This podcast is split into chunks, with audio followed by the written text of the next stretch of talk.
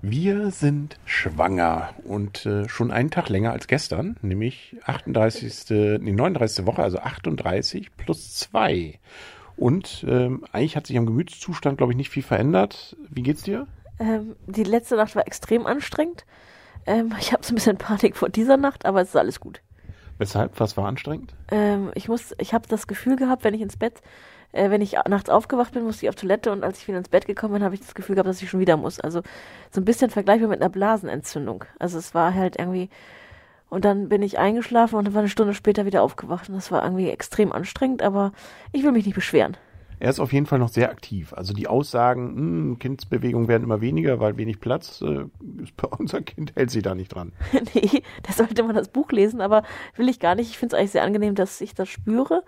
Ähm, ja, also es ist auf jeden Fall, dass du es heute Abend auch extrem gespürt hast mhm. und ich hatte es heute während des ähm, Stillvorbereitungskurses, habe ich es auch die ganze Zeit, hat er getreten und gestrampelt und war sehr aktiv. Genau, deswegen reden wir nochmal drüber heute, nämlich du warst beim Stillvorbereitungskurs, wo man auch als Mann hätte wohl mitkommen können, hat aber kein Mann gemacht und ich auch nicht.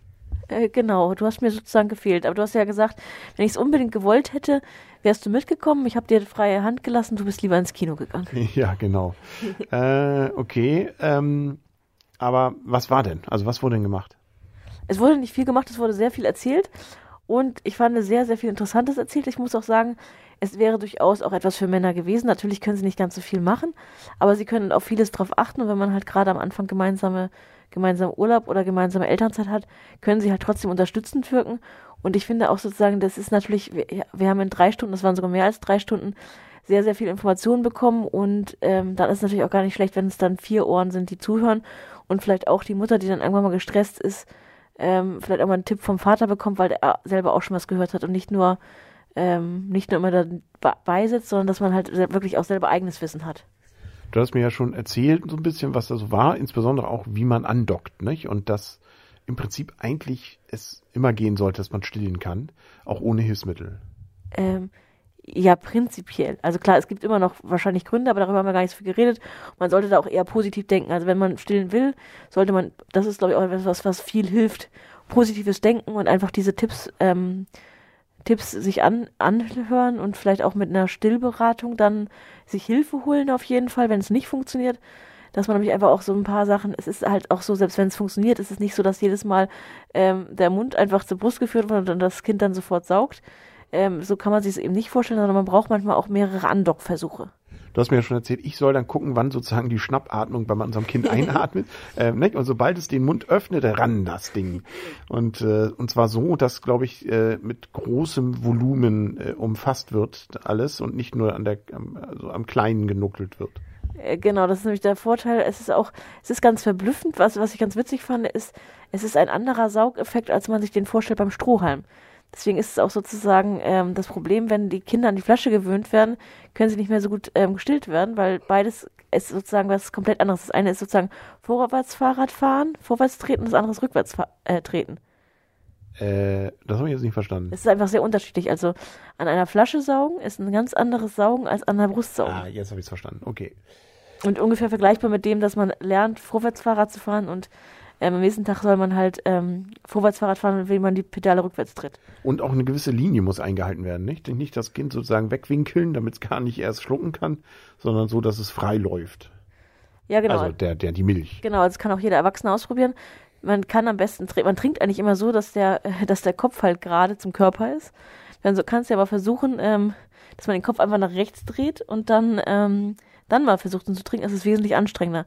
Und das ist etwas, worauf man eben auch achten muss, dass man halt einfach den, den Kopf ähm, entsprechend in einer Linie hat, also sprich Ohr, Schulter, ähm, Po, also Becken in einer Linie sitzt. Das ist schon das Wichtige. Und der Bauch des Babys soll am Bauch des, der Mutter sein. Ich habe jetzt richtig verstanden, es gibt, glaube ich, drei Bereiche, wo ich tätig werden kann. Erstens eben gucken, wenn Mund auf ist, den richtigen Moment suchen, um ihn ranzudocken. Ja, der zweite ist, glaube ich, wenn das Kind einschläft, dass es ein bisschen äh, gekrault wird von mir, damit es nicht äh, komplett wegnickt. Und das dritte, wenn ich es richtig verstanden habe, ist das Loslösen wieder. Das kann ich auch machen. Finger in, in, in den Mund plopp machen und rapp weg. Das kannst du auch machen, das hat ich noch gar nicht gedacht.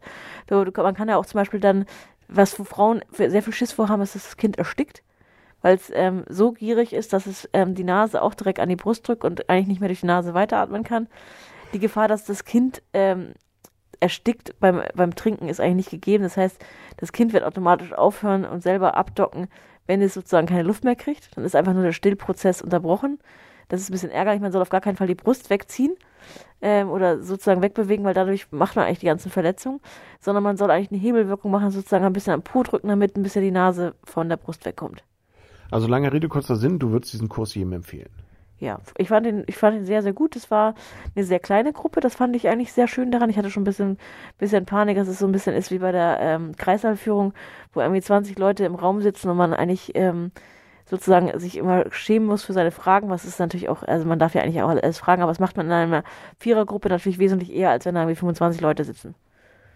Was hat's gekostet? Es hat 20 Euro gekostet. Es wird teilweise von den Krankenkassen übernommen. Ähm, aber ich fand 20 Euro für einen Abend, der über mehr als drei Stunden ging. Wir hatten ähm, was zu trinken, also Tee und Wasser und ähm, noch von der Einstellberaterin, die Kinder haben heute äh, oder haben gebacken, hatten wir noch leckere Kekse. Also es war einfach eine nette Runde, in der man sich ein bisschen ausgetauscht hat und in dem man viel über Stillen gehört hat und zumindest die ersten Tipps bekommen hat. Man wird natürlich selber auch noch mal die Erfahrung natürlich nur dann machen, wenn man es ähm, ausprobiert und dann wird man natürlich auch einige Sachen, aber wichtig ist auch, dass man entspannt, weil so ein Stillprozess dauert natürlich nicht nur einfach zwei, drei Minuten, das heißt, man sollte sich auf jeden Fall definitiv eine Position suchen, in dem man auch 20 Minuten verharren kann, das darf man halt nicht vergessen, weil dann sonst kann es natürlich auch sehr unentspannt werden. Und wenn es unentspannt ist, dann stößt man eventuell Adrenalin aus. Und das ist natürlich schlecht für die Milchproduktion. Stimmt, äh, glaube ich, also klingt so, ja. Okay, also haben wir wieder was gelernt. Also du vor allem und ich profitiere von deinen Berichten. Genau, und ich kann es auch nur empfehlen, dass man auch nicht unbedingt als Mann nicht mit muss. Also klar, man kann da jetzt nicht so viel machen, aber die Frauen haben jetzt auch nicht viel gemacht. Also wir haben ja vor allen Dingen Informationen aufgesogen. Das Einzige, was wir dann nochmal ausprobiert haben, ist mit einer Puppe ähm, und einem Stillkissen sozusagen sich eine, sich eine gute Position zu suchen. Das ist das Einzige, was wirklich mal sozusagen, wo der Mann gar nichts äh, tun hätte können, äh, weil das wir dann natürlich selber nicht ausprobieren. Aber dann kann man eben auch schon mal gucken, wie ist denn die richtige Position? Weil ich weiß nicht, ob man dann, ähm, was man alles automatisch richtig macht, aber man sollte auf jeden Fall die Hebamme sich das angucken lassen. Man sollte sich dafür nicht schämen, dass man irgendwas falsch macht, sondern einfach, weil es hilft einem selber ja auch nur weiter. Also, dass man einfach guckt, okay, das erste Mal andocken, dass da auf jeden Fall eine Hebamme bei ist. Das kannst du zum Beispiel auch machen, die Hebamme holen, wenn jetzt sozusagen der, wenn wir alleine sind und so ist man das Kind gewöhnt und plötzlich will er aber trinken, dann ist es gar nicht verkehrt, dass die Hebamme dann auch mal guckt und guckt, ob alles richtig ist. Okay, gut zu wissen. Ja, äh, ich muss allerdings zugeben, den Film, den ich gesehen habe, der war auch Mist. Also so gesehen hätte ich auch bei dir zusammen. also äh, sowieso nicht. Also äh, selbst der beste Film wäre natürlich, äh, kann nicht mit dem mithalten, mit dir zusammen theoretisch so einen Kurs zu machen. Ähm, äh, beim nächsten Mal. Beim nächsten Mal gut. Ähm, der nächste Kurs ist am äh, ersten Dienstag im Monat Januar. Da kannst oh. du ja mal alleine hingehen. Ge geht das auch? Ich glaube, dann gucken die aber komisch. ich glaube das auch, ja. Okay. Aber es gibt auch, was ich, was ich auch interessant fand, äh, ich habe vorher noch gedacht, es gibt sogenannte Stillgruppen. Davon hatte ich schon mal gehört. Und ich habe gedacht, die Leute stillen da einfach zusammen. Es ist mehr oder weniger auch nur ein Erfahrungsaustausch. Und das Schöne ist, das sind alles offene Gruppen. Ich weiß nicht, wie es in anderen Städten ist. Bei uns sind es zumindest ähm, zum größten Teil offene Gruppen wo man eben durch einen Unkostenbeitrag äh, von, bei uns sind es 4 Euro, zwei Stunden lang in einer mehr oder weniger Selbsthilfegruppe eigentlich da ist und seine Probleme so ein bisschen austauscht.